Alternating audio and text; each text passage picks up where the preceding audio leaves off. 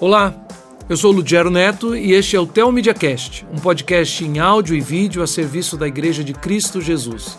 Toda semana você está aqui conosco e se você está vindo pela primeira vez, seja muito bem-vindo, obviamente, né? Mas o nosso tema central é falar sobre teologia, vida e fé para a glória de Deus. O programa de hoje é sobre discipulado. E essa palavra que parece talvez para muitos crentes simples, pode gerar muita confusão na cabeça de uns e outros. Então, logo após a nossa abertura, eu apresento os nossos convidados, que já é de praxe, e a gente entra nesse tema tão importante para a vida da Igreja de Cristo. Fica aí conosco que está começando. Começa agora o Teomídia Cast, com muita teologia, fé e vida para a glória de Deus. Essa é uma produção original Teomídia.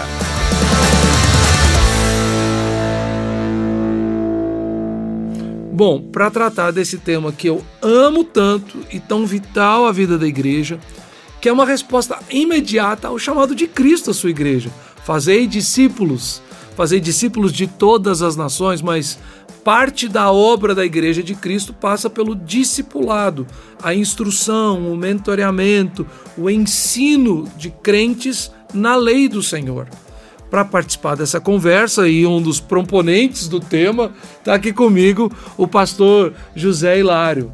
Hilário, muito obrigado por estar aqui conosco, né? É, ele é o pastor da Igreja Batista. Vocês chamam lá de Primeira Batista? Não, eu, eu, já vou fazer essa piada, né? É igreja. igreja Batista, no Jardim Imperial. No Jardim Imperial, Isso. na cidade de Atibaia. Isso. José Hilário já é meu amigo há algum tempo, a gente caminha junto na visão do reino e da palavra de Deus, né, no ensino da palavra de Deus, e é uma alegria muito grande, Hilário, ter você aqui com a gente. É uma satisfação, um prazer imenso estar aqui. Eu fico muito grato. É, quando ele, o Ludiar me fez o convite, é, Zé quer participar? E eu falei, ele, eu perguntei o tema e ele não respondeu. Então eu fiquei orando e até mandei mensagem para ele. Fala orando, discipulado, não. fala discipulado, fala discipulado. Eu liguei o celular de novo, tava assim, fala discipulado, fala discipulado, fala discipulado. Eu, bingo, é discipulado! Ótimo! eu fiquei super feliz. Muito e, obrigado pelo convite. E enquanto eu conversava contigo, conversava também com o pastor Alexandre Antunes. O Alexandre é pastor da Igreja Presbiteriana do Brasil e hoje tem servido principalmente na capelania Isso. da Universidade Mackenzie, do Instituto Mackenzie, né, da escola. É, e é, também contribui lá na Igreja Presbiteriana Unida, aqui na cidade de São Paulo, com o trabalho de jovens na igreja. Isso, isso né? mesmo, isso mesmo. Então é um cara que está envolvido com Ministério de Capelania, Juventude e Discipulado é um assunto comum para você, né, Alexandre? É assunto diário. Obrigado, Diário, pelo convite. É uma alegria poder estar aqui no Telmídia Prazer Cast. ter você conosco. Conhecer o Hilário, que eu não o conhecia. Uma alegria conhecê-lo e falarmos desses assuntos do reino, que é muito interessante. Uhum. É, realmente, quando você me convidou, eu, eu tenho falado muito sobre cultura pop. Uhum. Mas quando você me convidou, eu fiquei muito honrado e quando falou de discipulado, eu falei, cara, que legal poder falar desse assunto que move meu coração. Ótimo. Inevitavelmente, estar na capelania hoje, e estou há 11 anos na capelania, é, é, é, a gente vive, como eu disse aqui na minha primeira frase, diariamente o discipulado. E, uhum. ver, e ver também o resultado de um bom discipulado, que é uma, uhum. talvez, a gente vai falar isso aqui em algum momento, mas uma das crises que a gente vê hoje em dia é como a gente, né, lida com lida isso, com né? um bom discipulado, né? Então, vou é deixar bem legal as crises para os blocos lá na frente. É, isso aí. Mas vamos começar falando sobre isso, porque a palavra discipulado, o pessoal, ah, não, OK, fala discipulado, todo mundo sabe repetir essa palavra, né? Mas Hilário, por que que você falou assim, ó, fala discipulado, fala discipulado? Eu vou começar contigo. Tá. O que é discipulado? OK. Bom, eu sabia que essa pergunta uma hora viria, né? Não, é, é, é, o pontapé inicial. É, bom, é, a palavra discipulado, ela na verdade não é, não é um termo bíblico, né, traduzido de alguma palavra é, nem grega nem hebraico, mas é, é uma expressão de um termo que aparece principalmente no Novo Testamento, que é de discípulo de Jesus, né? Uhum. Então Jesus teve os seus doze discípulos, outros foram identificados como discípulos ao longo do percurso, e a, quando penso em discipulado, penso em uh, duas categorias. Uhum. O ser um discípulo de Jesus, alguém que está seguindo, discípulo significa um, uhum. um imitador, um seguidor, uhum. que uh, segue nos passos do mestre. Então, alguém que está seguindo Jesus. E o, se o segundo aspecto da palavra é alguém que ajuda outros a seguirem a Jesus, uhum. que ensina outras pessoas a seguirem a Jesus. Uhum. Então, quando penso em discipulado, tem essas duas vertentes que caminham juntas. Uhum. Ser discípulo e fazer discípulos fazem parte da mesma missão. Uhum. E a gente faz discípulo como? Porque tem o como também é uma parte que estrangula a gente, você não acha, Alexandre? Porque a gente fala assim, ok, ser discípulo de Jesus, fazer discípulos de Jesus, mas a gente está num. Principalmente hoje em dia, talvez você vai para a internet e comece a fazer pesquisa de programas de discipulado, de ministérios de discipulado, do como fazer isso. Você encontra uma multidão de opções. Uhum. Existem questões básicas que você entende pelas escrituras, Alexandre, que fazem parte do como, tipo assim, eu não posso me desviar disso? É. Eu acredito que a gente, é, fazendo um, olhar talvez histórico, de Gero, é, é, eu penso, a, a, olhando para o que a igreja foi, foi nos últimos 30, 40 anos, que a gente teve uma fase que as pessoas confundiam muito discipulado com um certo evangelicalismo. Tipo, evangelizei você, vem para a igreja, pronto, já assume, já vai. O discipulado foi feito. É, já tá, já, já, já virou e vamos, né? Uh, com o passar dos anos, a gente percebeu, pelo menos eu fui vendo, que era necessário um caminhar junto, um, um tempo de dedicação a, a, aquelas pessoas a quem você convida para conhecer melhor de Jesus. E é inevitável. O, o conhecer melhor a Jesus leva tempo. Talvez uma coisa que eu penso aqui é, como fundamental para a gente ter um verdadeiro discipulado é inevitável a questão do tempo de dedicação a outrem, para que você comece ali a, a trabalhar questões, né? Eu, eu, eu, sempre vejo como uma coisa assim, como pontapé inicial do discipulado, essa disposição de caminhar junto com alguém, uhum. de você estar próximo de alguém, de você uhum. se aproximar nessa relação, como você colocou aí, Lário, de Jesus, né? De mentor e alguém que vai ser mentoreado. É uhum. É inevitável. Por isso que eu comecei falando do evangelicalismo, né? Parece que antigamente é, fazia aquela coisa, né? Tinha aqueles cultos em praça, aquela multidão. Quem quer aceitar Jesus? Ok, aceitou, mas o discipulado ficou relegado. E é interessante ver uma geração agora que tem focado uhum. nesse tempo para andar junto. Acho que penso que é uma coisa muito interessante da gente que a gente tem, pelo menos eu tenho visto muito isso, sabe? Uhum. Uhum. Agora, uma ferramenta indiscutível, é, é uma coisa que a gente talvez não fala de cara, porque ela é tão óbvia, a gente acaba esquecendo. É o discipulado pela Sagrada Escritura, Sim. pela Bíblia. Não há como discipular ninguém sem o uso contínuo da Bíblia, sem saber manejar bem a palavra de Deus, né? Como você tem caminhado, é, Hilário, desenvolver discipulado na igreja local com a Bíblia? Até falo o porquê também dessa minha pergunta, é porque uma das coisas que me incomoda muito é ver que as estratégias de discipulado, muitas vezes, tem muita coisa boa. Uhum. Tem uma variedade de, de projetos, de ministérios fazendo coisa muito boa, tanto no Brasil quanto fora do Brasil. Sim, muito modelo, né? Mas tem vários modelos que eles são muito, para mim, empresariais. Parece crescimento de rede, de, de um marketing forte. Então, assim, ah, não, é com a Bíblia, Hilário, mas você vai ficar tanto tempo comigo e aí o meu alvo é que você multiplique, que você discipule outro, sabe? O que é benéfico. Eu quero que uma pessoa cresça em maturidade para poder discipular outros, mas só o objetivo de multiplicação é errado. Como é que você tem lidado com isso na sua experiência para que a, na sua vida pastoral, para que as escrituras governem e para que o discipulado seja de fato um resultado daquilo que você crê do evangelho, das, das ordenanças de Deus para o seu ministério. Então, antes do Hilário falar, a gente pode entrar, pode entrar em polêmica aqui? Tá liberado polêmica? Tá, claro. Eu chamei um presbiteriano de um lado, um batista do outro. Eu sou neutro. Uhum. Jamais! Jamais! Neutralidade não é comigo. É, eu, é. O que ele vai falar, mas quero, você falou um negócio muito importante que eu quero falar dos enlatados aí. Mas, mas vai lá, e lá. Pode seguir. Pode, não, pode mandar brasa. Não, é porque assim, você estava falando, eu, eu tive num congresso, evidentemente que eu vou evitar aqui os nomes e o nome do modelo de discipulado. Mas o que me estranhou, Ludigero e Hilário, não sei se vocês já viram isso. Uhum. É, foi em um momento do Congresso, isso já tem alguns anos, uhum. isso foi lá em 2016, uhum. então já tem alguns bons anos, mas um Congresso que aconteceu numa capital aí do Brasil, E em determinado momento, o Congresso falava sobre discipulado. Uhum. E nessa perspectiva do que você falou aí, era algo que vinha de fora para cá. E, e, como uma solução, a última alternativa, em algum momento foi dito isso, é a última alternativa para o crescimento da igreja E no de- Brasil. e desculpa, é, Sim. tipo, eu não sei o- exatamente, realmente eu não sei o que você está falando, mas normalmente é quando vem de fora para lá é porque deu certo Deu lá. certo. E o deu certo é porque a igreja A, B e C, repetindo o modelo, de uma modelo. igreja central, cresceram. Isso. Então é, cresceu muito em número, nós tínhamos aí 500 pessoas, hoje é uma igreja de 3 mil pessoas. Isso. Então esse modelo é que normalmente lá vem lá atrás. Não, mas esse, olha, você está citando um congresso que você foi, mas essa técnica está sendo espalhada por vários outros congressos e várias outras capitais brasileiras. E aí, Ludigero, o que que me causou, assim, num momento eu, eu, eu realmente falei assim, no meu coração eu falei, cara, isso aqui não é, não é um modelo bíblico. E, eu, e ali eu fechei o meu coração.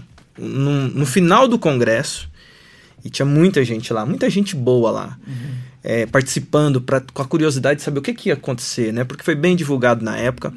E uma certa altura, o, o, o, o principal tinha vindo, né, de fora aqui para o Brasil, e ele pega e fala assim, ó, agora ah, eu quero saber quem quer fazer com a gente um treinamento desse modelo de discipulado, mas para entrar, é, é, eu quero que aqui levante a mão, mas para entrar, você vai ter que seguir 100% do projeto. Não pode faltar e tal. Fiz até uma, e aí me fechou o coração nessa época porque falou assim: não pode nem morrer. Você vai ter que participar de todos os treinamentos aqui e tal, não sei o quê.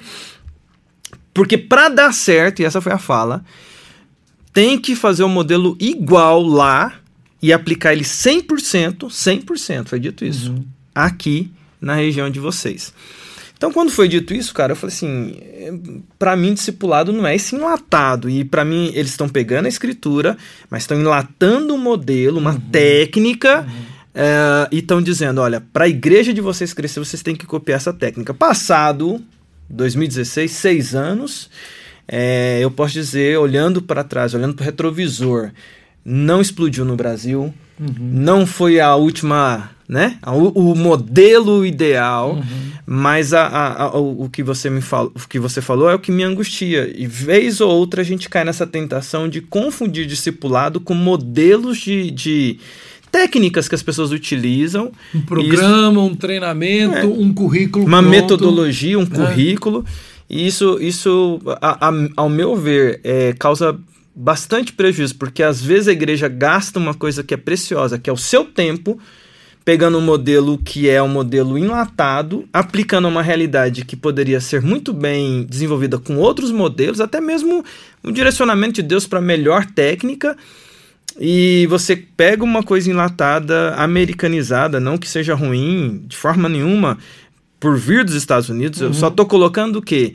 É, Esse sentimento de pegar enlatado e aplicar 100%, ao meu ver, é um erro estratégico. Isso. Porque discipulado é muito maior do que isso. Acho que nessa parte de definição é até bom você ter falado isso, Alexandre, porque eu perguntei, perguntei uma definição positiva ao Zé Hilário, aí você já deu a negativa e disse, não é isso, e aí eu falei assim, ó, agora o Hilário vai dar o que é, e depois eu ilustro com um bom exemplo de coisa boa que eu tenho vivido recentemente. Ok. é, eu acho que as definições são importantíssimas, né? É, porque é, nós falamos o que é discipulado, só que sempre que penso em discipulado, eu penso num pacote maior do, do todo da mensagem bíblica. Sim. Então, é, talvez pensando em quatro palavrinhas, nós já falamos o que, mas o porquê fazer discípulos é fundamental. É, olhando bem a curto, eh, a grosso modo, assim, para a mensagem bíblica, Deus tem um reino e prometido no Antigo Testamento, é, é, inaugurado com a vinda de Jesus e como rei desse reino, um reino que, independentemente das posições escatológicas, eh, se cumprirá plenamente no- nos últimos tempos. Não só de você falar que ele já foi inaugurado com Jesus, já estou satisfeito. Eu já estou satisfeito. Ao longo da conversa você vai ver que eu não sou tão batista quanto pensas. não, mas tem muitos batistas que pensam dessa forma Ok, também. tudo bem, não Fique tem problema. tranquilo. Para bom entendedor, quando ele começou, eu pensei que a gente já entendeu a A gente posição pensa, não, a gente, ah, beleza, essa, essa parte do reino aí, tamo junto. Mas por que, que isso para mim é muito caro? Porque essa perspectiva da teologia bíblica do reino de Deus é fundamental com um texto que para mim é chave, que é o texto de Mateus 28, eu até abri aqui, quando Jesus faz a, a chamada grande comissão. Que parece, muitas vezes, não só nos últimos 30 anos, mas parece que é lida como a grande chamada de evangelização. E sim, o, a evangelização está no meio do processo, mas tirando a exceção de Marcos, capítulo 16, toda aquela discussão do final do livro de Marcos, é, a grande comissão é um chamado a fazer discípulos e não a evangelizar as nações. Em Mateus capítulo 28, quando Jesus aparece para os discípulos ressurreto, ele diz: Toda autoridade me foi dada no céu e na terra, uma evidência do reinado dele, sobre o reino de Deus, sobre essa nova criação que está sendo inaugurada através de Jesus. Portanto, vão e façam discípulos de todas as nações. A ênfase está no façam discípulos, o vão, é, entrando, não entrando na discussão do grego aqui, mas ah, o peso maior está na ordem de fazer discípulos. Então, o porquê fazer discípulos? Porque Deus tem um reino inaugurado em Jesus e a maneira de é, expandir esse reino é tornar as pessoas discípulas de Jesus, desse rei. Esse é o porquê é, você disse no início, é uma parte da missão da igreja. Eu, a- apesar de todos os aspectos que envolvam a missão da igreja, esse é fundamental. O, o fazer discípulos expandindo o reino de Deus sobre, sobre o mundo, é, alcançando pessoas com a mensagem de Jesus. E No- no- antes de você entrar no como, que eu estou imaginando que é para onde você vai, mas no porquê também eu gosto muito é, de uma fala, que obviamente eu vou reproduzir com as minhas palavras, mas é a fala clássica do John Piper, né? Que é um, para quem está ouvindo de repente não conhece, John Piper é um grande teólogo, é um pastor batista norte-americano, uma bênção, um homem de Deus, e ele sempre fala que todas as coisas são para a glória de Deus. Aí ele fala assim: por que então fazemos missões? para que num país, numa região, que seja uma região da cidade de São Paulo, que ainda as pessoas não glorificam o nome de Deus, elas possam glorificar o nome de Deus. Então, o, o fazer discípulos sempre é a promoção do reino, para a glória do rei. Exato. Então, isso, isso é muito. O objetivo final não é meramente crescer. E eu acho interessante porque às vezes quando a gente fala assim de todas as nações, parece esse movimento de crescimento, mas pode ser que seja um pequeno grupo em uma nação. Sim. Isso está na mão do Senhor, não, com- não cabe a nós controlar, não é mesmo? Uhum. Então, o porquê é exatamente isso. É, tá aliado, na verdade, é, é intrínseco à missão da igreja fazer discípulos para a glória de Deus. Quando pessoas conhecem a Jesus, são regeneradas, são salvas e começam a crescer em santificação, seguindo a Jesus, essa é a missão do discipulado. Então, por que fazer discípulos? Porque é o que Jesus deu de ordem para os seus discípulos. Tanto é que eles começaram e o evangelho chegou até nós. Mas muitas vezes esse texto sempre me incomodou, é, as pessoas utilizando esse texto apenas para fomentar dis- é, evangelismo. E, e o evangelismo está aqui. Para você fazer discípulos, tem que apresentar o evangelho. Sim, sim. Alguém vai ter que desbravar um, um território onde o evangelho não chegou. Mas não é apenas chegar lá e dizer Jesus salva, crê em Jesus, você vai ser salvo, ok, vou para outro lugar. A ordem de Jesus é faça a primeira parte, mas não é só isso. Porque ele apresenta um, um- um método, um modo, batizando, batizando-os em nome do Pai, do Filho e do Espírito Santo, ensinando-os a guardar todas as coisas que tem ordenado a vocês. Então, Jesus ramifica a missão de fazer discípulos em, em duas, du- poderíamos dizer, do- dois estágios ou duas maneiras, de se- ou melhor, dois estágios da forma em que se faz discípulos. Primeiro você batiza, independentemente se é com muita água ou pouca água, mas você identifica. Eu ia gosto de aparecer em algum momento né, dessa conversa. eu gosto de ler é, é, esse texto é, como identificando a pessoa com o Deus Trino, e fazendo com que ela entre em um relacionamento com esse Deus. É, então você batiza, obedecendo a uma ordem de Jesus, mas não é só isso. O que muitas vezes o discipulado ac- acaba é, produzindo na vida da igreja, nesse evangelicalismo, nessa confusão de eh, eh, discípulo com evangélico, é a pessoa faz uma classe de três meses até ser batizada. Classe de novos membros. De né? batismo, de evangelismo, seja lá o que for, um estudo bíblico, e aí ela é batizada. Bom, fizemos o nosso trabalho. Uhum. Não, porque esse, o primeiro estágio é o batismo, sim. Uhum. Mas o que Jesus diz é ensinando-os a guardar todas as coisas que tem ordenado. Uhum. Então, Jesus ordenou muita coisa. Uhum. Muita coisa. É, os próprios discípulos morreram não conseguindo cumprir tudo que Jesus ordenou. Uhum. Então aqui Jesus já mostra o que vai ser ensinado e por quanto tempo isso vai durar. Uhum. Você vai ensinar tudo aquilo que Jesus mandou. Então isso está ligado ao tempo. É um processo que dura a vida toda. A vida toda. Eu posso ter evangelizado o Lugero e começado a caminhar com ele. Mas talvez por questões da vida eu não consiga mais. Uhum. Mas eu preciso entender que o meu trabalho é fazer discípulos, mesmo que não seja mais ele. Uhum. Vai ser alguém. E o Ludiero precisa entender que também vai ter que aprender a obedecer a Jesus pelo resto da vida. Uhum. Não é fui batizado, caí na igreja, minha missão está cumprida aqui. É, isso leva a um ponto importante, é, Laro, que eu tenho vivido é, recentemente, assim, nesse exato momento da minha vida. Deus tem é, confirmado na minha vida é, uma vocação para o trabalho missionário em loco, né? Então, nosso desejo como família é de ver o Senhor confirmar que a gente possa se mudar para Portugal, pelo fato da igreja evangélica portuguesa ainda ser muito frágil uhum. e ter uma necessidade muito grande de obreiros. Então, a gente tem orado e trabalhado para que isso aconteça num futuro breve. Mas uma das coisas que a gente tem visto, eu tenho conversado com então pastores, colegas no Brasil, quando você fala assim, ah, estou indo para Portugal, um monte de gente começou a entrar em contato comigo.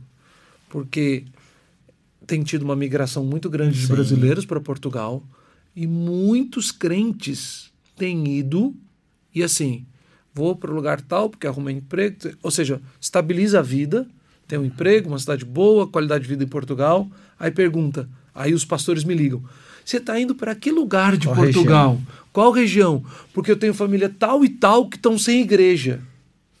Aí eu com alguns que têm a mesma visão de, de igreja, de reino e de discipulado, a gente fala, não deveria ter ido. Não deveria ter ido.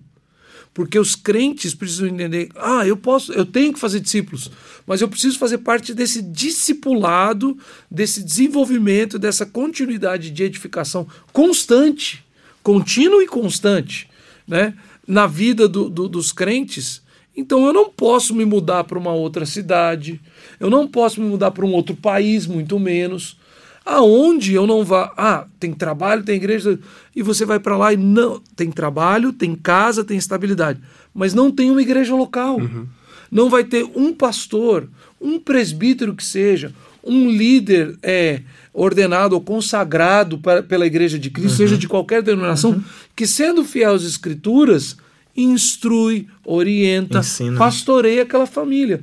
Aí a gente está falando, se, se Deus realmente confirmar para Portugal, um dos investimentos que a gente vai ter logo no início, que tipo, se não é luxo, a necessidade é um bom carro zero quilômetro. Ah, por que um Porque, rapaz, num raio de 100 quilômetros, eu já recebi muita ligação. Pastor, você está indo para a região de Lisboa? Vem para o extremo sul. Pastor, você está indo para a região tal? Vem para o norte. Pastor, na região tal. Tipo assim, um monte de gente. Tem um colega que está em Lisboa e ele está fazendo um trabalho em Lisboa, contribuindo com uma outra igreja. Ele tem uma igreja muito boa em Lisboa, contribuindo com uma outra igreja que está passando necessidade de Lisboa, reunindo em Leiria, que é, que é 60 quilômetros para cima, um grupo de 5, 6 famílias de gente brasileiro que está migrando para lá sem igreja.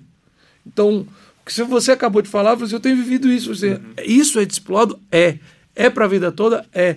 E se um irmão da sua igreja lá de Atibaia está se mudando para Belo Horizonte, para João Pessoa, para Goiânia, ele tem que ser instruído. Ok, você vai para qual igreja? Qual é o pastor que vai te receber lá? Nós, os pastores, temos que ter um entendimento tão amplo do que é discipulado e conduta pastoral com os crentes que nós precisamos um ligar para o outro e falar assim: ó, vai para o lugar tal, vá, caminha com fulano, chega lá. Então tem uma família que chegou em Lisboa essa semana. Era um da nossa igreja de Belo Horizonte.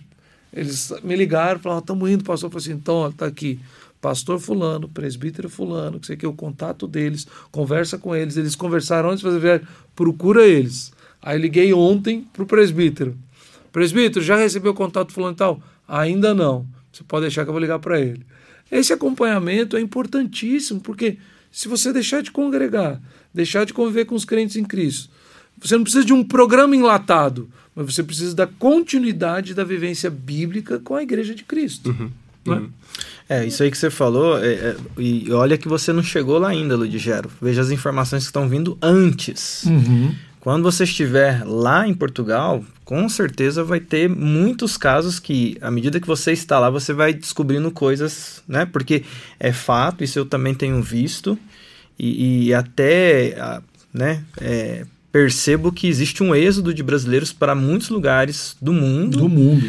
É, a gente tem ali no sul dos Estados Unidos também um, um, um surgimento agora recente de um grande fluxo de brasileiros lá para o sul dos Estados Unidos. E, e eu estou falando isso para você porque, assim, eu não estou planejando sair do Brasil. Uhum. Mas, vez ou outra, eu tenho amigos que estão fora do Brasil que entram em contato comigo nessa mesma perspectiva. Pastor, aconteceu comigo recentemente. Tem uma menina que está nos Estados Unidos, ali em, no norte dos Estados Unidos, em Boston, e a irmã dela está em Portugal.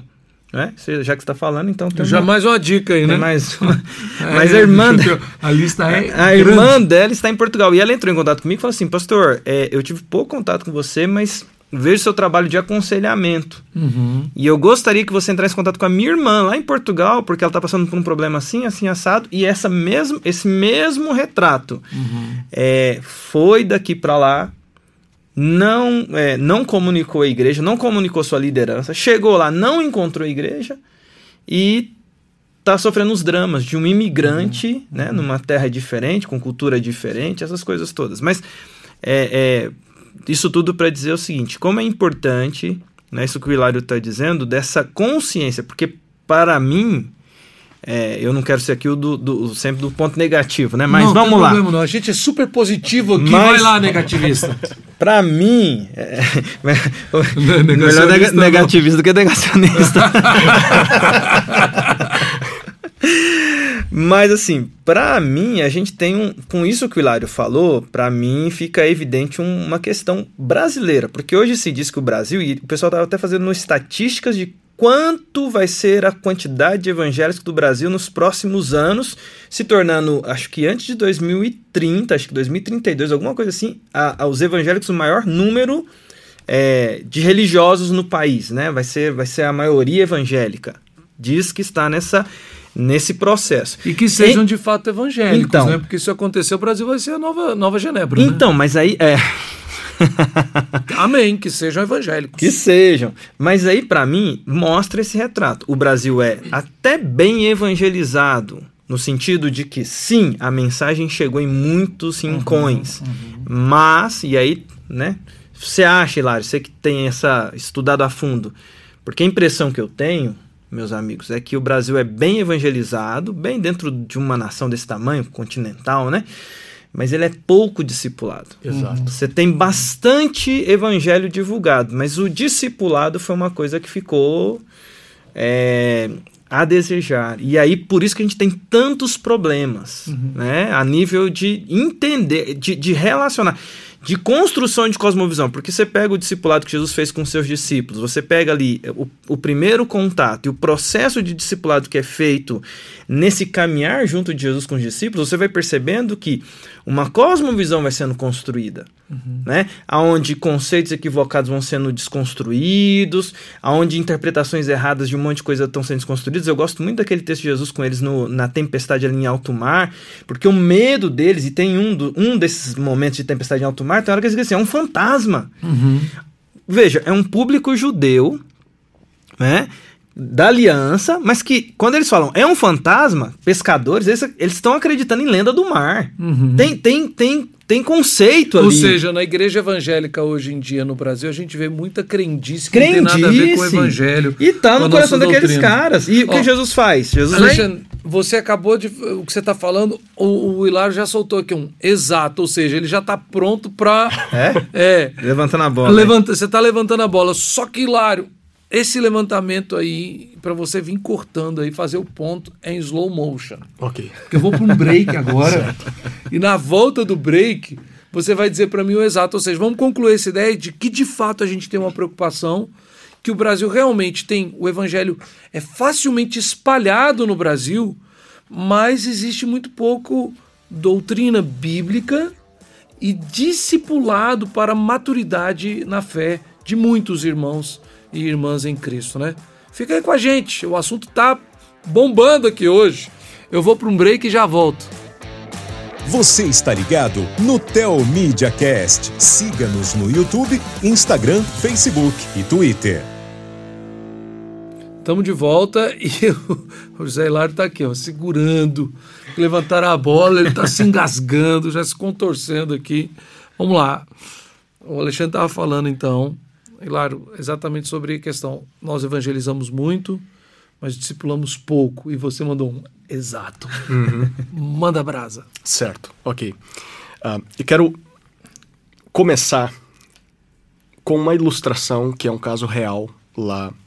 Uh, que muito me entristeceu, mas eu, eu acredito que qualquer pastor preocupado com a grande comissão de discipulado é, vai se identificar. Uhum. Vou dar o nome de Joana, não é esse o nome da, okay. da membro da igreja.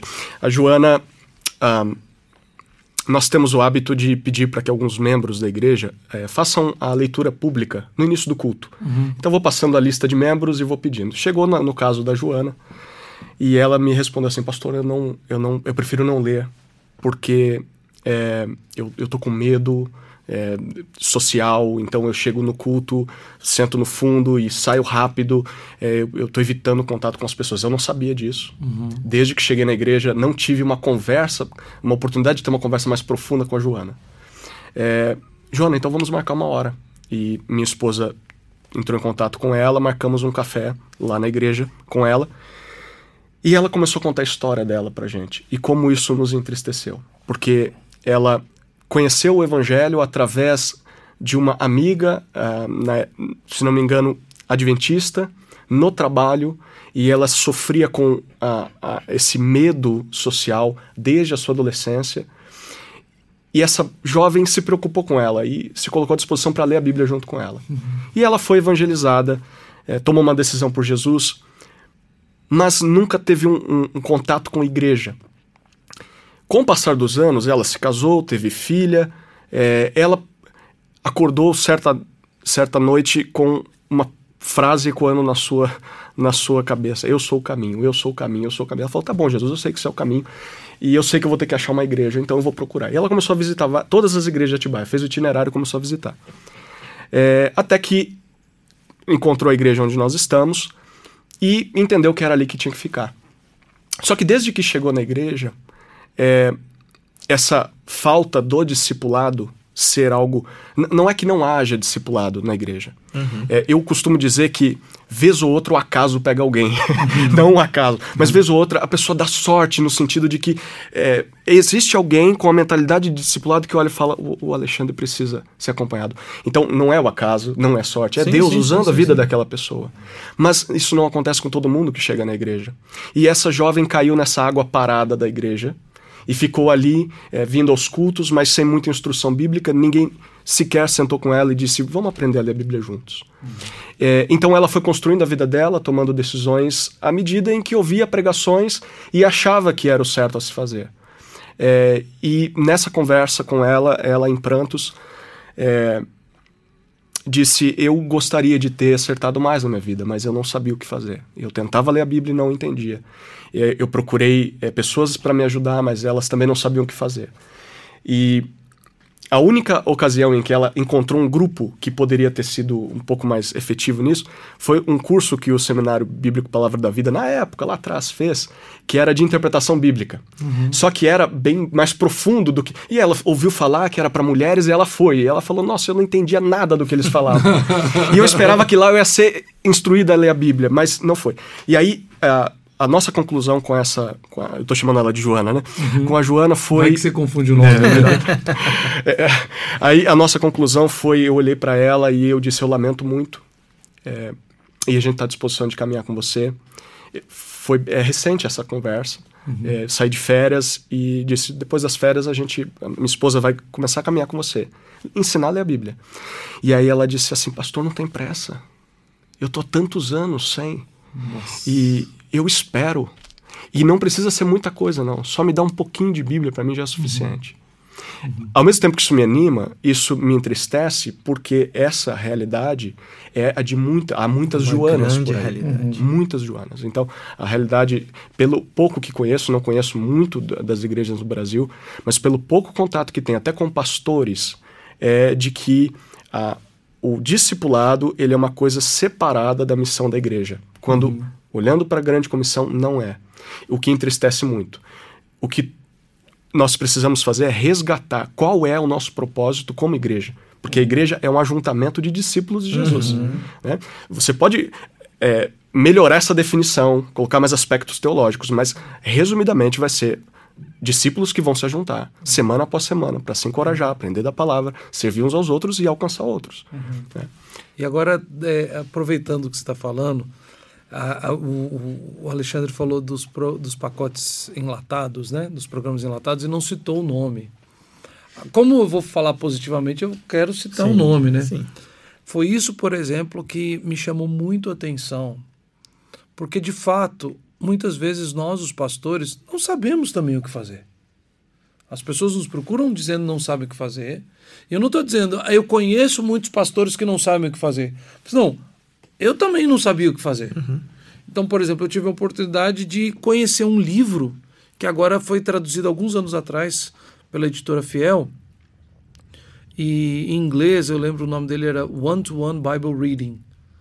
É, que na língua portuguesa chama Lendo a Bíblia um a um, mas não foi esse título que a Fiel deu. Então eu vou parar aqui, Acho que é discipulando com a Bíblia. discipulando com a Bíblia. Sim. Foi uma coisa tão básica, mas mudou o ministério, meu ministério com regular, que era toma aqui uma listinha, vai lendo isso daqui com o pessoal. Olha, aí eles davam dicas, assim, não é engessado. Mas se você está começando com uma pessoa que não conhece o evangelho, um descrente, comece por Marcos. Então, obviamente que eu já tinha pregado Marcos, etc.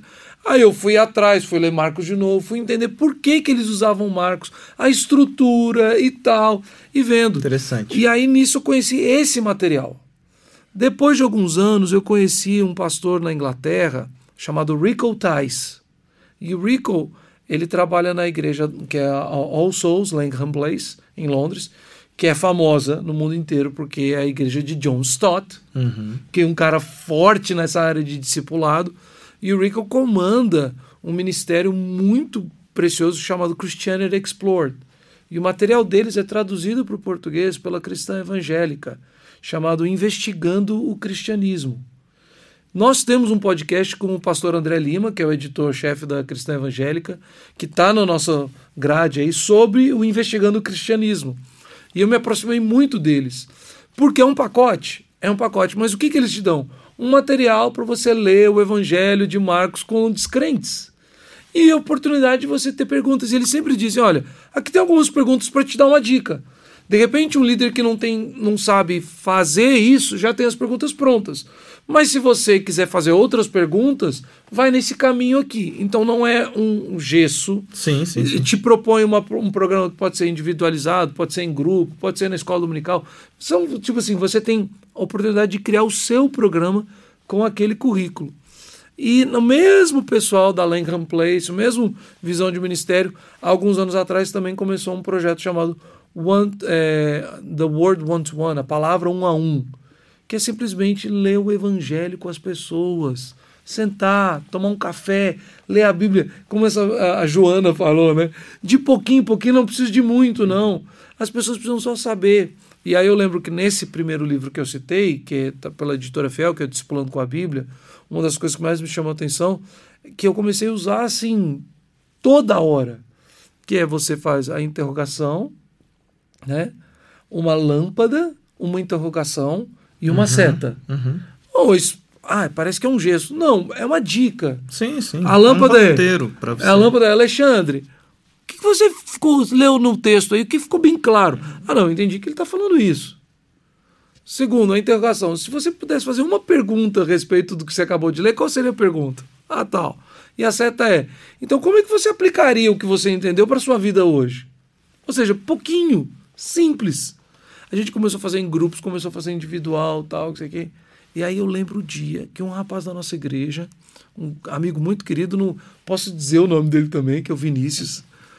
E o Vinícius ele tinha vindo filho da igreja, se afastou por muitos anos, viveu longe de Deus. E num contexto ali de, de favela, de bairro de periferia, tinha muitos amigos envolvidos com drogas, até mesmo com tráfico. E aí, depois que ele voltou para a igreja, se converteu, se casou, pai de família, tal, líder da igreja, ele começou a fazer o seguinte: ia jogar é, videogame com os amigos. E depois ele falou assim: vamos estudar a Bíblia, ver o que, que eu estou aprendendo na igreja tal. Querem conhecer o Evangelho? Aí um dia ele chegou para mim e falou assim: a gente já tinha caminhado junto por muito tempo. Só que eu saio de férias, é aquele cara que já estava maduro, uhum, a gente começa a focar uhum. em outros sim, que estão sim, mais sim. frágeis. Aí ele falou assim: pastor, vamos retomar nossas reuniões, porque aquele material que o senhor me deu, eu estou fazendo com os meus amigos e já está acabando. Vamos voltar? Aí a gente fez Marcos, de Marcos foi para Filipenses, Filipenses foi para outros livros bíblicos, foi para o Antigo Testamento. Ou seja, eu ia passando material agora para o cara, eu tinha que continuar discipulando ele, mas para ele discipular outras pessoas. Foi um momento da nossa igreja tão bom, que era uma igreja pequena, não era igreja grande, nunca foi para 5 mil membros, Alexandre, nunca foi, nunca teve essa explosão. Mas a gente viu uma igreja que não tinha juventude, passou a ter juventude. É isso. Não tinha juventude comprometida, os jovens chegaram meio assim. Daqui a pouco a gente tinha alguns líderes e pregadores e evangelistas e tal. E de repente, no domingo à noite, eu estava recebendo a moçada com tornozeleira na perna. Que o juiz dava autorização para eles no domingo sair do registro deles ali para ir poder assistir culto na Olha igreja. Só. O pastor tinha que assinar que ele estava assistindo culto na igreja vinha uma galerona. Essa galera vinha para o culto, ouvia pregação. Os meninos continuavam discipulando eles durante a semana. Vira e mexe, a gente saía para jogar bola junto. Ia para um acampamento lá da primeira de BH. O pessoal da primeira era muito gentil com a gente. Pode usar o acampamento gratuitamente, passar o sábado lá. A gente ia passar o sábado com eles. Tal. Então cria um movimento que não não foi engessado, Sim. mas simplesmente um menino que eu comecei a discipular, falou, vou me dedicar a esse menino. Aí depois apareceu outro, tinha uns quatro jovens rapazes da igreja que eu discipulava, e eles começaram a multiplicar isso, multiplicar isso, multiplicar isso, sem uma regra básica de como fazer. Então eu citei alguns programas aqui que são exatamente uma resposta para pastores que estão, de repente, na mesma situação que o José Hilário, com uma menina, uma irmã em Cristo, que é a Joana, ou outros irmãos que existem muitos programas dilatados, mas existem programas que eu amo, que são aqueles que falam para você como ler a Bíblia uhum. e vai lendo o Evangelho com a pessoa individualmente. Então são recursos, né, que para pessoas que talvez não estejam tão bem preparadas, mas recursos preciosos para que as pessoas que estão nos ouvindo possam usar também. Bem, Ludigero. É, eu, eu, até contando essa história, tipo, me permitam contar um pouco da minha no sentido assim, porque eu considero que a base da minha capelania porque muita gente chega em mim e fala assim, como é que você faz capelania? É, porque, porque o, capelão, o capelão de escola, né? É, e assim, e, e, e na verdade é muita... O Ministério de Capelania é um ministério que tem crescido muito e você não tem, você ainda tem, de maneira acadêmica falando, pouco material escrito. Você, você tem muita gente que fala que é muito da experiência. Ah, tem experiência aqui e tal, escreve um livro. Mas é muito de experiência. Uhum. E, você, e é fato que você tem pouco material acadêmico escrito sobre capelania. A gente está uhum. num projeto de começar a construir material acadêmico, uhum. técnico, teórico. Existe uma associação de, de, de, de capelania aqui em São Paulo? Um uh, existem várias associações, né? Mas aí eu falando você da, tá envolvido, da você... IPB, a gente tem o um Conselho Presbiteriano de Capelania. Uhum. Né? Atualmente eu sou o presidente, né? é um conselho que já está já tá aí há bastante tempo. Mas assim, o pessoal fala muito sobre capelania e aí a gente, a gente precisa, a gente está organizando algumas coisas. Mas assim, eu penso capelania é, em duas bases. Uhum. No caso, como eu a executo no colégio, na escola capelania educacional, que a base é, é discipulado e aconselhamento. Né? Uhum. Eu, eu vejo essas duas coisas andando muito juntas. Em, em, em, que sentido? E aí me permita fazer esse arrazoado aqui, sim, né? Sim. Quando eu fui fazer faculdade, eu já, já tinha formação superior, no sentido, eu já tinha feito teologia, tinha formado em bacharel em teologia, fui ser pastor da igreja lá, lá no interior de Goiás. Na sequência, eu resolvi fazer faculdade. Logo, alguns anos depois, eu fui fazer curso superior, fui fazer sistema de informação. E lá na faculdade já tinha, Deus acabou colocando no meu coração esse anseio de estar tá lá dentro da faculdade e ficava assim, como é que eu, como eu faço aqui para evangelizar, para para levar o evangelho aqui nesse ambiente que eu sou pastor, tô nesse ambiente aqui, como Aí, que eu tô não, aqui? Não, você é pastor na igreja, mas é, na, na faculdade fora, você vai como, quieto, é, né? como é que eu faço aqui? Aquilo me angustiava. E aí Deus colocou sentado próximo a mim um menino que não era cristão nem nada, e ele, e ele fez amizade comigo. Uhum. Começamos ali uma amizade. E marca muito esse menino porque ele, na primeira prova que teve, ele pediu cola para mim, né?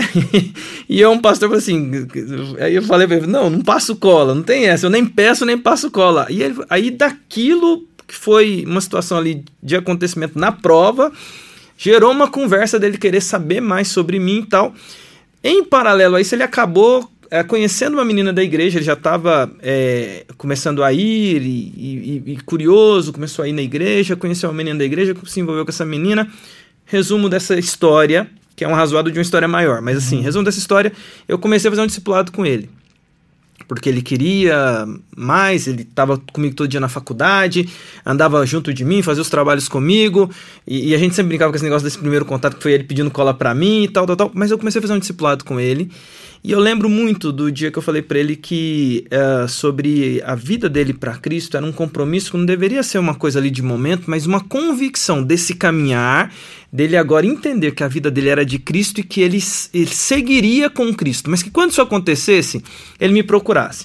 E fui sempre encontrando com ele, conversando, conversando na, na, na universidade e tal, estudamos, estudávamos juntos. Eu lembro quando ele me procurou um dia e falou assim: eu, ele ia pro serviço e falou assim: Eu quero, antes do serviço, passar aqui e falar com você, pastor. Com você. Eu falei: Pois não, meu irmão. Ele falou assim: Foi hoje. Tudo que você tem falado comigo ao longo desses meses todos, uhum. hoje eu entendi. E eu quero, hoje saindo de casa, eu fiz uma oração de entregar de fato a minha vida para Jesus e quero con continuar nessa caminhada. Esse menino hoje continua firme na igreja, é uma história muito bonita, mas por que eu tô contando essa história? Daí eu entendi mais ou menos o modelo que eu adotei, porque na sequência eu formei, não estava planejando ser capelão. No ano seguinte sou convidado para ser capelão numa universidade cristã lá em Goiás, que é a, a Unevangélica. Quando eu entro nessa universidade, eu tinha passado quatro anos estudando em outra universidade pública. Uhum. E eu falei, agora eu sou capelão. Como é que eu começo? E aí eu pensei nesse aspecto: aconselhamento e caminhar junto, discipulado. Vou caminhar junto com esses meninos. E aí você estava falando, Lidiero, o que, que eu fiz lá? Eu criei semanalmente. Quando alguém pergunta assim, o que, que você faz com capelania? Eu penso que uma figura que é um líder, que, que tem esse conhecimento que a gente tem como liderança, que estudou a escritura, eu sou a pessoa apropriada para falar da escritura para alguém que está em dúvida. O que, que eu criei lá na, no ambiente universitário, no ambiente do colégio? Semanalmente, encontros rápidos para falar das escrituras. Uhum. E ali, uma caminhada que é com um, um 15 minutos uma semana é pouco. Mas se você pega 15 minutos toda semana, um ano inteiro, você teve um bom tempo de caminhada. Uhum. Durante o ano inteiro, um grupo de pessoas foi lá para te ouvir. E ao longo daquele ano, que isso fez foi um discipulado. Uh, e aí, é, é, eu penso que isso é fundamental, porque eu vejo às vezes, muitas vezes as pessoas perguntando, ah, como é que faz? É inevitável, ao meu ver, se eu quero discipular, eu tenho que entender que eu tenho que dedicar tempo. É, eu, eu, e aí, você falou a questão de, de que, eu fiz a crítica ao enlatado, né? É... Eu, eu, fiz junto, fique tranquilo. Não, tá? não, não, não, mas assim. É uma, tem, que ser, porque, tem que ser falado, porque é uma, definiu, não é, é porque é uma crítica que, que se mantém. Porque assim, uma coisa que é bonita nossa, cara, é que a, a gente tem o, o modelo que a escritura dá. Esse sim, é um modelo que não deve ser alterado. Uhum. Mas a gente, na liberdade que você tem, que eu tenho, de técnicas que não são ensinadas, que você pega de um livro, que você pega até de um desses aí que o pessoal faz, de um enlatado, você fala assim, pô, tem uns, tem uns negócios interessantes aqui. Você, eu penso na adaptação e você vai lá e aplica. Por exemplo, o que eu fiz lá em Goiás não é o que eu fiz em São Paulo. Uhum. Porque é outra realidade, outro contexto, outra universidade. Mas alguns princípios se mantiveram uhum. que é o princípio do aconselhamento. E é interessante que ao longo desse tempo, estou contando essa história e termina ela aqui, uhum. de o quanto que ao longo dos anos o caminhar junto fez com que pessoas que estavam ali no ambiente universitário em dúvida se firmarem, porque é um, um período tenso para um jovem, no- falando de ambiente de Brasil, como outros que chegaram curiosos, o que, que esse cara aí tá falando toda semana da Bíblia, 15 minutos, 10 minutos que seja. E você tem lindas histórias de pessoas que conheceram a Cristo. E para mim, isso é um discipulado que é realizado. Evidentemente, você pega aqui uma coisa a colar, mas você faz. A base para mim da capelania é um, é um caminhar de discipulado, a possibilidade de você andar junto de pessoas e falar do evangelho caminhando com elas. Fantástico. Eu, é, dentre os elementos indispensáveis do discipulado, ouvindo você e, e- e olhando para minha história, desde o processo pelo qual eu passei de discipulado, eu fui um desses jovens que, que, é, que tinha interesse, mas é, fui fruto do investimento de alguém que, que dedicou tempo, então é fundamental dedicar tempo. Se você está engajado com a missão da igreja, você vai ter que ter tempo para cada pessoa. Que seja uma pessoa, mas vai ter que de- dedicar tempo. É, e segundo, é, isso vai se basear num relacionamento. Então, não é só ah, vamos marcar um horário e, e estamos aqui num discipulado, mas não há profundidade nesse relacionamento.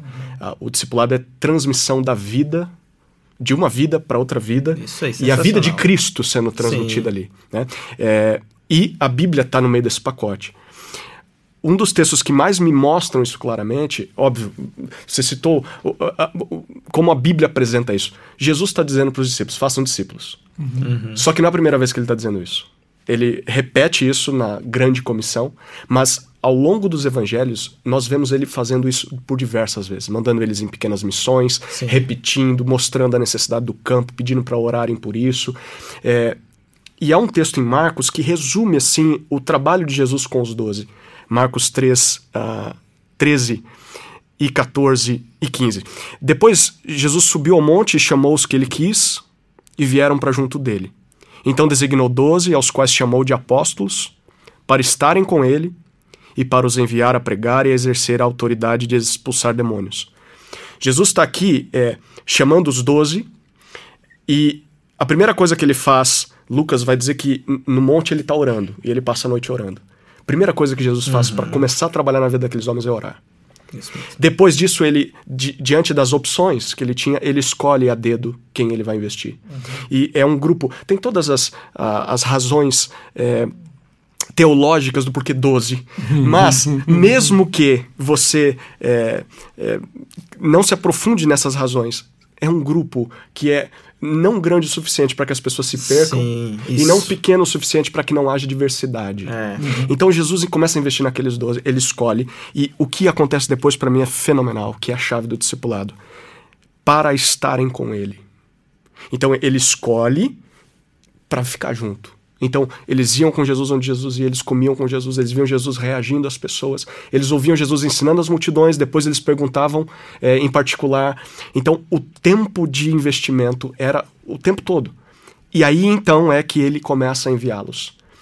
Para mim, essa é a chave do discipulado. Eu, eu entendi, talvez você que está ouvindo a gente agora, eu entendi que eu tenho que fazer discípulo, essa é a minha missão. Como eu faço isso? Primeiro, começo orando com certeza alguém, alguém ao seu redor, você já percebeu uma Joana da vida. Sim. É um jovem lá que tá pedindo cola para você, mas que, que tá aberto para o teu investimento. Ore por essa vida, chama essa pessoa para ter tempo com ela.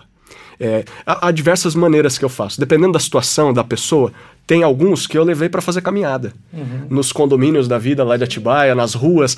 é, vou fazer caminhada, uma caminhada de uma hora com a pessoa. Vou ouvindo ele, vou conversando com ele, vou colocando Bíblia, vou me aproximando. Para outros é um café, para outros é levar para fazer uma compra no supermercado. É, dirigir o carro junto com o jovem adolescente do lado, ele vê, poxa, é. É. diferente. Meu pai xinga todo mundo no trânsito, você faz diferente. Por quê? E a transmissão da vida nisso. Então, é, ore, escolha alguém, comece a investir nessa vi- vida para ter tempo com ele e transmitir a vida de Jesus até ele. É, e olhe para isso como um processo que dura a vida. né? Não adianta, é, o fazer discípulos não é fazer uma cópia do José, do Hilário. É eu fazer uma cópia, é produzir uma cópia de Jesus. Sim. Então, a pessoa com as suas é, peculiaridades, especificações, Jesus vai moldar a sua imagem naquela pessoa. Mas eu preciso olhar para ela como um processo de vida. Não é Agora, seis meses, É né? interessante que quando você lê o texto, enxergo tudo isso que você está falando, mas eu também acabo é, me encaixando na história, né? porque o Senhor Jesus orou e escolheu. E aí você disse assim: Ele escolheu para estarem com Ele. Eu também não tenho como ser um pastor, um discipulador, se o meu primeiro entendimento é que o Senhor me chamou para estar com Ele e depois enviou. Às vezes a gente tem muito essa visão, e aí nós três somos pastores, e a gente pode falar para pastores nesse momento também. A gente tem muita visão da tarefa. Da tarefa. Uhum. Então eu falo assim: olha, o, o, você pastor em Atibaia, eu me preparando para o desafio missionário fora do Brasil, e Alexandre na capelania, também com o ministério na igreja local, mas focado, a maior tempo que você dá é a capelania de uma grande escola aqui na cidade de São Paulo. Então, a gente, a gente tem a tarefa na frente. E não é a tarefa o, o principal. Estar com Cristo é o principal. E não há qualquer tarefa que nós possamos exercer se não estivermos primeiro com Cristo. Uhum. O chamado de Cristo primeiro na nossa vida é para estarmos com Ele. E muito daquilo que eu citei do jovem que eu falei assim, pastor, está acabando o meu material, tem que passar mais. Nós, pastores, precisamos ter é. Cristo Jesus, ó oh, Senhor, eu quero estar contigo, me dá forças. E, e, se a gente não tiver prazer em estar com Cristo, como é que a gente vai poder dizer para os outros que eles têm que ter prazer e dedicação de tempo em estar com Cristo? Né? Esse texto é muito, muito, muito importante. É, exato. Essa questão do, do fazer discípulos é uma missão para toda a igreja, para o pastor também é, uhum. mas o ser discípulo também é uma missão para ele. Uhum. Então, é, muitas vezes isso acaba acontecendo no ministério, o pastor ele fica isolado é, e, e vê como é, ele como aquele que tem que orquestrar todas as coisas e dar recurso e material para todo mundo, mas e ele? Uhum. Então, é, ouvi isso do meu discipulador lá atrás é, vem de algum lugar, eu já ouvi isso sendo repetido em, em outros ambientes, mas é, você precisa ter alguém que discipula você uhum. e você vai discipular alguém. Uhum. É, então, é, aquela figura do. Você precisa ter um, um, um, é, um Paulo uhum. uhum. na sua vida, como um Timóteo. E, e, ao mesmo tempo é, também ser um Paulo na vida de alguém. Né? Uhum. Então, é, muitos pastores estão sozinhos, uhum. acabam confundindo, e aí eh, eu, eu, gostaria de entrar num outro aspecto aqui, confundindo a missão dele como pastor é, com o que ele deveria estar fazendo na igreja. Uhum. É, a igreja coloca altas expectativas no pastor. Uhum. Mas se o pastor entendeu que a missão principal dessa igreja é fazer discípulos de Jesus, ele, em contrapartida, em Efésios capítulo 4, Paulo fala sobre isso e ele fala sobre a, o propósito de Deus ter levantado, Jesus ter levantado os mestres na igreja, apóstolos, profetas, pastores, mestres, evangelistas, pastores, mestres. Ele diz no capítulo 4, uh, a partir do versículo 11: E ele mesmo concedeu uns para apóstolos, outros para profetas, outros para evangelistas e outros para pastores e mestres, com vistas ao aperfeiçoamento dos santos, para o desempenho do seu serviço para a edificação do corpo de Cristo. Uhum. O propósito dos mestres na igreja não é sustentar a igreja e fazer todas as coisas. Uhum. O texto diz é com vistas ao aperfeiçoamento dos santos para o desempenho do seu serviço. Então, o papel do pastor é: eu estou aqui para treinar essas pessoas para que elas não só sejam bons discípulos de Jesus, estão no caminho da obediência, mas bons fazedores de discípulos. Porque assim eles vão servir uns aos outros, vão alcançar pessoas não crentes, muito além do que eu conseguiria sozinho. Uhum. Quando o pastor se compromete com isso, há um custo a pagar. Uhum. Porque ele vai deixar de fazer algumas outras coisas que são expectativas uhum. da congregação, uhum. talvez até do seminário que o formou. Mas se ele olha para a missão principal, é de treinador de discípulos, uhum. ele pode contar com a promessa de Jesus de que esse é um projeto bem sucedido.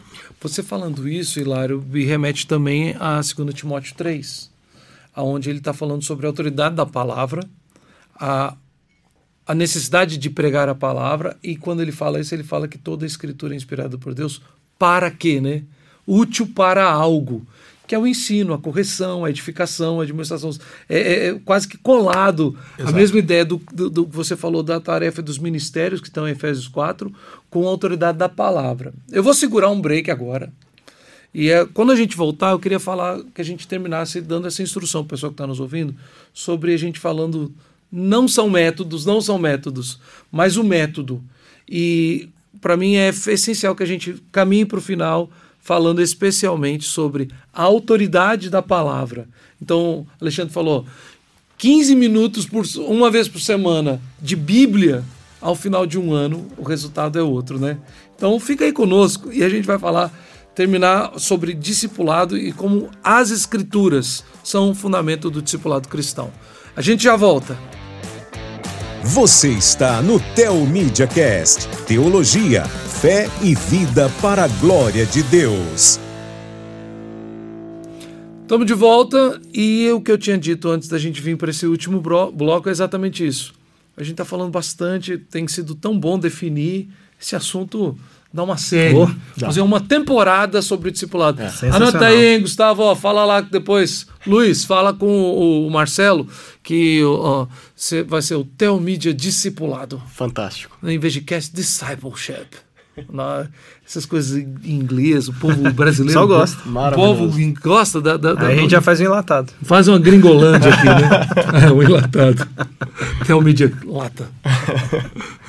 Bom, a gente então tá falando sobre que não, a gente não tem essa visão de um programa enlatado, tem coisa muito boa, tem muito material bom publicado sobre isso, mas a nossa definição de tudo aquilo que a gente está concluindo é que a palavra de Deus é o centro. Existem vários métodos de usar isso.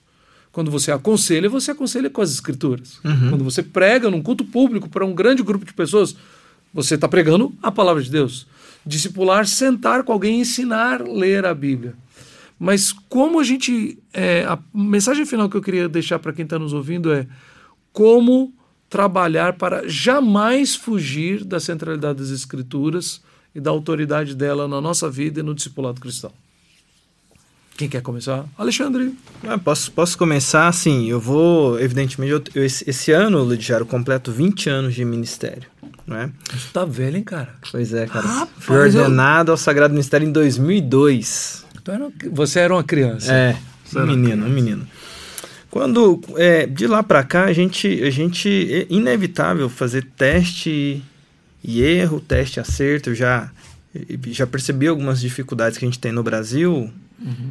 percebo algumas questões culturais. Uma coisa que a gente tem, tanto do discipulador quanto do discipulado, é aquela coisa de você, de repente, a constância. Uhum. Eu já tive muitos, muitas tentativas de discipulados que, tanto da minha parte, ao, ao longo do tempo, foi, fui perdendo a constância, aquela sequência, quanto também de pessoas que começaram assim empolgadas, mas em algum momento, por vários, vários motivos, não um motivo específico, mas vários motivos, perdeu-se ali aquele link.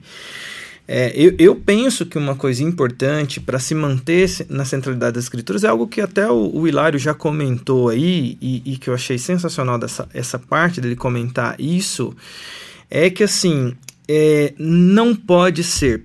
Se alguém me pergunta como fazer discipulado, como manter essa centralidade da escritura, não pode ser uma coisa técnica robótica, tipo assim, aquela coisa formal. Vou te receber aqui, vamos estudar e aquela coisa formal que não gera um, um, um relacionamento de vida. Se você pega os modelos de discipulados é, que, que, que, vão para além do modelo nosso bíblico, falando no sentido de discipulado que, a, que o mundo pensa em um modelo de mestre e discípulo, uhum. você vai sempre perceber uma coisa em comum: envolve vida. Uhum. Envolve o tempo, mas é o tempo com qualidade, é o uhum. tempo do olho no olho, é o tempo de. É, é, é, quando, quando o Hilário falou do Cristo, é, eu, sou da opinião que chega um momento na vida do cristão, e eu comecei falando dos 20 anos, Ludigero, é inevitável que 20 anos estudando a escritura constantemente, lendo, pregando, a impressão que eu tenho, e, é, e eu espero que seja assim, é que no meu caminhar com Cristo como discípulo, passando por, por discipuladores, mas indo direto à fonte que é o próprio Jesus, a, eu, eu estou num ponto e quero chegar ainda mais em que a palavra está entrelaçada com a minha vida. Uhum. Eu acredito que chega um ponto na vida de um cristão, Ludigero Hilário, que se arrancar a escritura dele, não sobra nada. Uhum. Porque o que eu falo é a Bíblia, a maneira como eu olho é a escritura que me ensinou a olhar assim, os meus pensamentos já foram totalmente é, é, nutridos, estão sendo sempre nutridos pela escritura, então os, os versículos que eu vivencio, eles fazem parte daquilo que eu creio, da forma como eu interpreto, da minha filosofia existencial, da minha cosmovisão. Uhum. Né?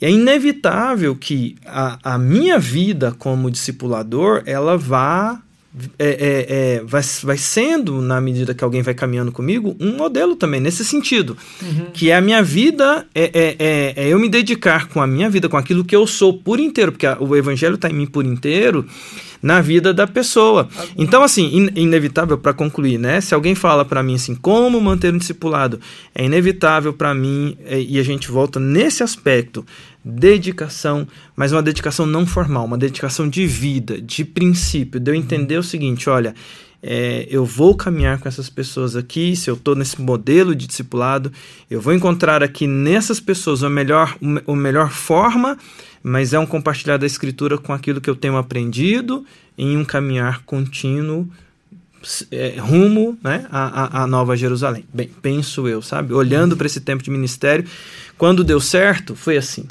Quando deu certo, tinha coração e mente junto. Uhum. Quando deu certo, como eu falo na capelania, foi sempre assim. Se você me, se você me encontra nas devocionais semanais que eu faço, cara, eu tô lá de coração. Você vai me ver falando 10 minutinhos, mas aquilo, quem tá ali vendo, fala assim, cara, esse cara gosta do que ele faz, ele ama o evangelho. Ele ama falar de Cristo. Uhum. Que é diferente porque de alguém... simplesmente criar um programa não funciona. É. Não funciona. Porque até quando você a gente falou sobre, a gente está repetindo isso, né, dos enlatados, de programas que são estruturados, parecem uma agência é, é, de marketing, alguma coisa assim, é muito se você falar para eles, quando você faz uma crítica para quem está à frente de um projeto, eles vão dizer que eles estão fazendo a Bíblia. Sim, e tal, tá seguindo a Bíblia. E eu lembro muito é, de. Eu morei uma época no Rio Grande do Sul e frequentava uma igreja lá muito dedicada ao discipulado. E aí tudo que eles falavam não tem nada a ver com algum projeto, algum programa, mas era uma fala que eles repetiam. Era tipo assim, porque aqui para nós é discipulado. E discipulado é vida na vida. Aí eu lembro que é, houve um momento difícil e triste lá. É, um líder da igreja muito influente, muito próximo a nós, foi disciplinado por um pecado muito triste, uhum. grave. E aí então é, ele era o meu discipulador. E aí então lá na igreja a liderança falou assim: agora o, o neto vai ser discipulado por outra pessoa. E puseram para uma outra pessoa que não tinha convívio nenhum comigo, uhum, uhum. não tinha amizade. E aí ele fez, a primeira frase que ele falou assim, não, é vida na vida. Aí eu falei assim, olha, seu fulano, deixa eu falar um negócio pro senhor. eu concordo sobre vida na vida. Mas eu acredito que a gente precisa começar a colocar mais Bíblia na vida. É. Porque eu tinha um discipulado muito bacana com fulano de tal. A gente trocava ideia, era amigo tal. Mas a gente às vezes falava muito mais de futebol é. e das eu... coisas que a gente gosta naturalmente do que das coisas de Deus. E aí eu peguei e falei assim: você viu o que aconteceu com ele. Então, a gente podia começar a mudar a linguagem para falar sobre Bíblia na vida. É. Então, e aí quando isso aconteceu, Alexandre, entendendo plenamente o que está falando, eu comecei a perceber que são os dois lados da moeda. Se for só vida na vida, não tem fundamento. Mas a gente às vezes quer um pacote bíblico muito denso e ele não é palavras que a gente gosta de usar hoje, hoje em dia orgânico, uhum. intencional. Então eu não consigo. Eu prego o texto bíblico, faço uma bela de uma exegese, mas parece que eu não gosto de estar fazendo aquilo. Isso. Eu não estou dedicado a fazer aquilo, eu não tenho interesse em fazer aquilo. Então, isso não gera nada para quem está ouvindo. Não que a palavra não tenha poder. Ora, mas um pregador, um discipulador, que a palavra não tem poder na vida dele, como é que ele quer comunicar poder da, da palavra de Deus para outras pessoas? Concorda comigo, Guilherme? Sim, sim. É, isso é fundamental. A gente falou sobre talvez olhar para as várias Joanas na igreja e, poxa vida, é, é, a pessoa entender. Eu acho que eu posso e tenho que começar a fazer discípulos. É, a primeira coisa crucial é a sua caminhada com Jesus. Você tem que amar a Jesus, você deve é, desejar ser como ele e o crescimento na vida cristã passa por aquela música infantil. Leia a Bíblia e faça oração, oração se quiser crescer. quiser crescer. É, é, isso, resumidamente. É, então você precisa ler a Bíblia. Você precisa ter contato com a Escritura, conhecer a tua Bíblia, lê-la diariamente. Uhum. É uma das coisas que mais me surpreende é quanto mais nós nos aproximamos das pessoas para um discipulado é perceber o quão rasas as pessoas são de uhum. contato com a Bíblia. Uhum. Vez ou outra é um aplicativo que traz uma devocional rápida no, no ônibus indo para o trabalho, isso quando a pessoa faz alguma leitura durante a semana. Uhum. Recentemente, um jovem começou a discipular um, um, um, um crente já uh, de longa data na igreja. E esse jovem, muito animado com o discipulado, ele tá vibrando e ele falou: Zé, comecei. Eu falei: como foi o primeiro encontro? Ele falou: perguntei para ele uh, o, o, o quanto ele lê a Bíblia durante a semana. E aí ele diz: eu leio uma vez.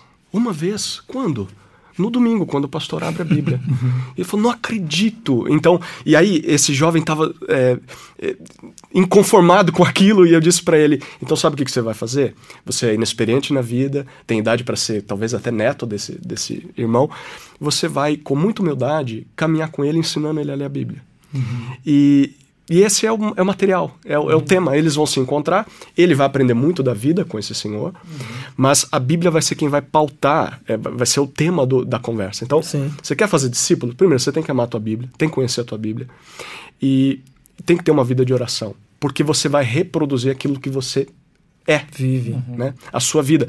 É, com o passar do tempo, a pessoa vai conhecer você e ela vai perceber, poxa vida, é, a pessoa tem até um interesse em me discipular, mas eu não vejo nele tanto amor à palavra de Deus uhum, assim. Nas tomadas de decisões, ele não consulta a escritura, ele simplesmente toma a decisão que está na cabeça dele.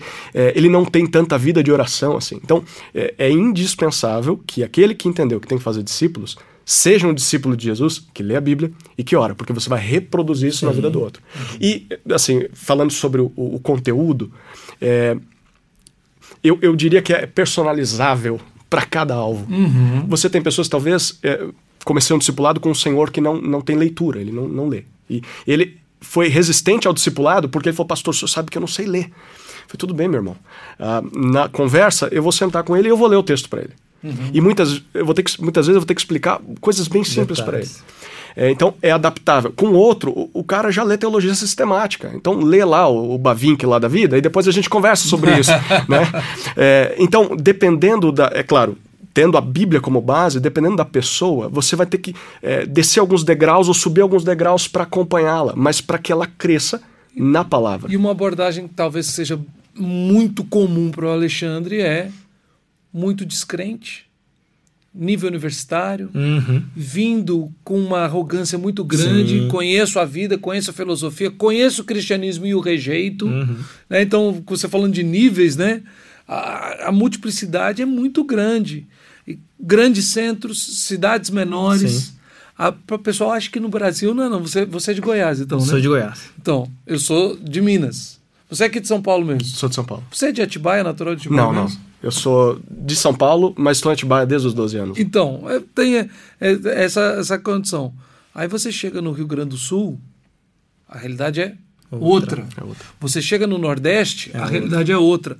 E no Nordeste é o seguinte: às vezes o pessoal no Sudeste acha que o Nordeste é tudo a mesma coisa.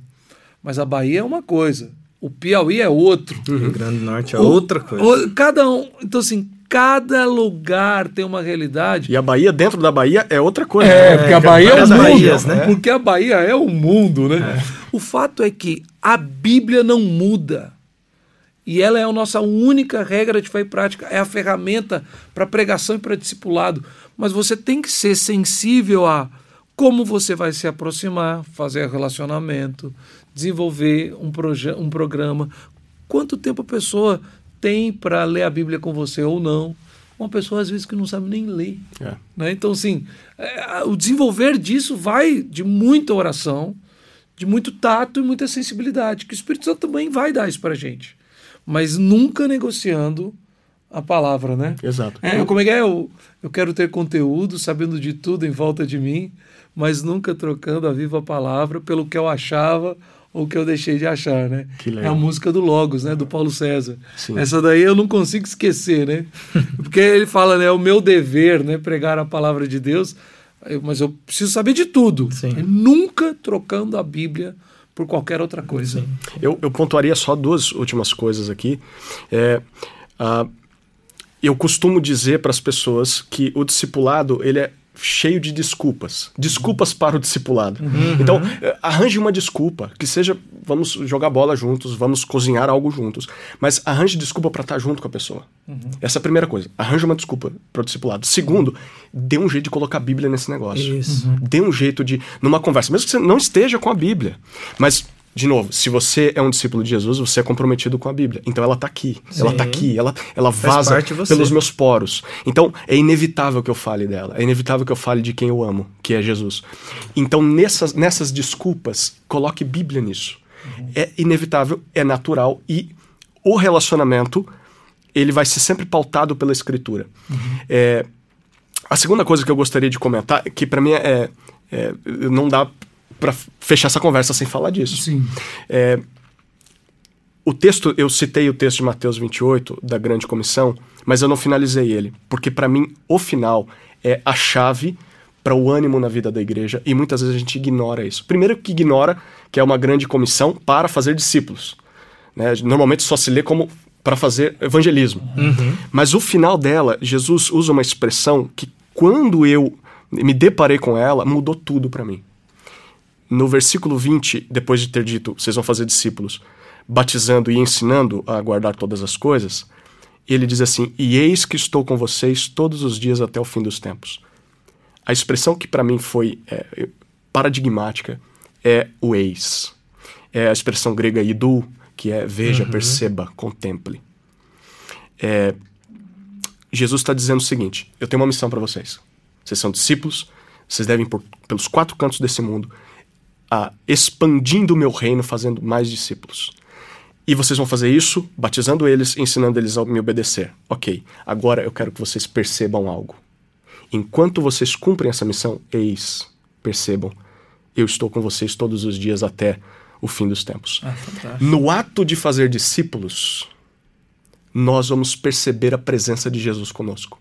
Essa não é uma expressão é, genérica da onipresença de Jesus. Essa é uma expressão específica da percepção da presença de Jesus pelo discipulado, no discipulado. Enquanto eu invisto na vida de alguém, seja um não crente, para chamá-lo à fé, ou estou investindo na vida de alguém que já é crente, mas para o discipulado, enquanto eu faço isso, eu vejo Jesus agindo em mim, na minha leitura bíblica, Deus me quebrando através da vida daquela pessoa, o exemplo daquela pessoa, e ao mesmo tempo eu ve- vejo Jesus ativo, mudando aquela vida.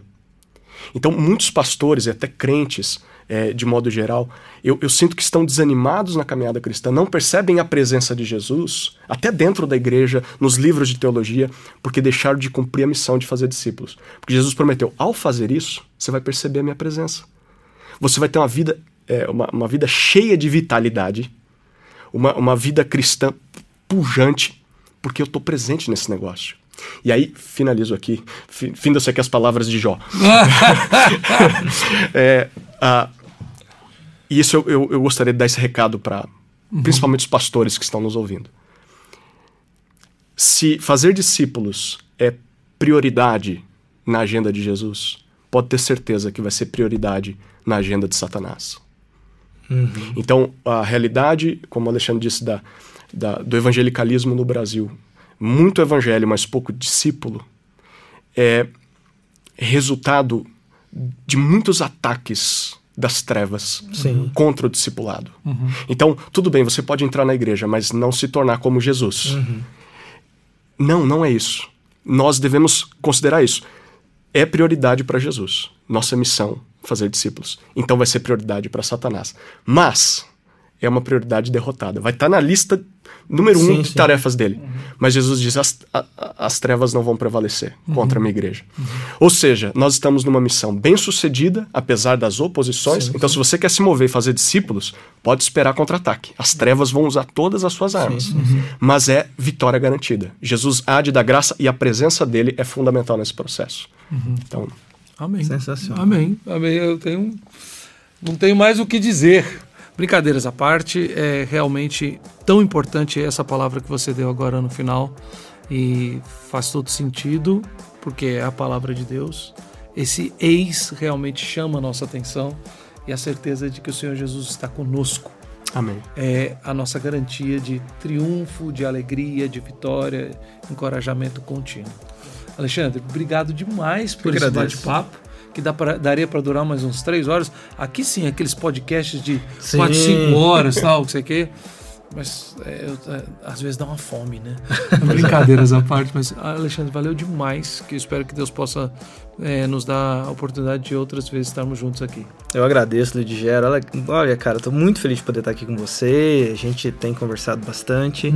Você é um cara a quem eu admiro e, e vejo, além da sua família, você é uma família preciosa para mim. Tô feliz aqui de poder estar com você, com esse ministério que você está desenvolvendo e dessas notícias que você tem pensado aí para o futuro. Vamos caminhando, cara. Quero voltar aqui para tratarmos de outros assuntos. Foi um prazer também conhecer o Hilário também, ambos pastores, ambos homens de Deus, que têm aí servido na lida. A gente tem aí servido na lida em lugares diferentes, né? Mas uma alegria a gente poder estar junto aqui hoje, falando de um tema tão especial. Foi uma, É, um- foi uma alegria estar com vocês. Tema vital para o nosso coração, né? Sim. Fazer discípulos para Cristo Jesus, Amém. né? Sermos nós que somos discípulos de Cristo. Amém. Zé Hilário, bom demais te ver, cara. Foi uma satisfação Obrigado por estar imensa. aqui conosco. Que, que participação tão preciosa. Foi um prazer poder conhecer o pastor Alexandre também. É, eu, isso aqui pulsa no meu coração. Então, Uhum. é, ficaria horas falando. O pessoal lá na igreja tem que me aturar, minha esposa tem que me aturar. Eu trouxe um irmão da igreja junto, viemos falando sobre isso no carro e vamos voltando para casa falando sobre isso. Amém. Eu sou muito grato a Deus pela oportunidade e oro para que os nossos ouvintes façam discípulos. Amém. Obviamente que eu quero agradecer a você que esteve conosco durante todo esse tempo e eu tenho convicção plena que todo o conteúdo que foi compartilhado aqui eh, ele está fundamentado exclusivamente nas escrituras e aquilo que Deus tem nos dado também como pastores de experiência que seja eh, instrumento também de encorajamento, de orientação, de fortalecimento para a sua vida, que você seja de fato um discípulo de Cristo Jesus e que pela graça, através da palavra, você possa também ser fortalecido e equipado para fazer discípulos para a glória do nome de Cristo. Eis que estou convosco até o fim dos dias. Creia nessa promessa de Cristo, porque ela é verdade e ela pode ser vivida por você hoje mesmo. Se você está ouvindo esse conteúdo nas principais plataformas de streaming, quer assistir esse programa na íntegra em áudio e vídeo, você pode baixar o nosso aplicativo telmedia.com, baixa o app Telmedia e tem acesso a esse conteúdo e a diversos outros conteúdos para a edificação da sua vida. Mas você também pode ser nosso parceiro em missões, para que a gente possa continuar falando sobre esse assunto e vários outros para a glória do nome de Deus. E você pode também fazer uma inscrição paga do Telmídia, pode divulgar o nosso ministério organicamente para outras pessoas na sua igreja, na sua família. E cada assinatura, que é um, um valor muito pequeno, é na verdade precioso para nós, porque você se torna nosso parceiro na missão da Igreja de Cristo Jesus através da Comévia Comunicações Evangélicas, que tem feito isso no nosso país já há 50 anos. Agradeço a você, desafio a você e sei que Deus haverá de te abençoar. Um forte abraço e até semana que vem.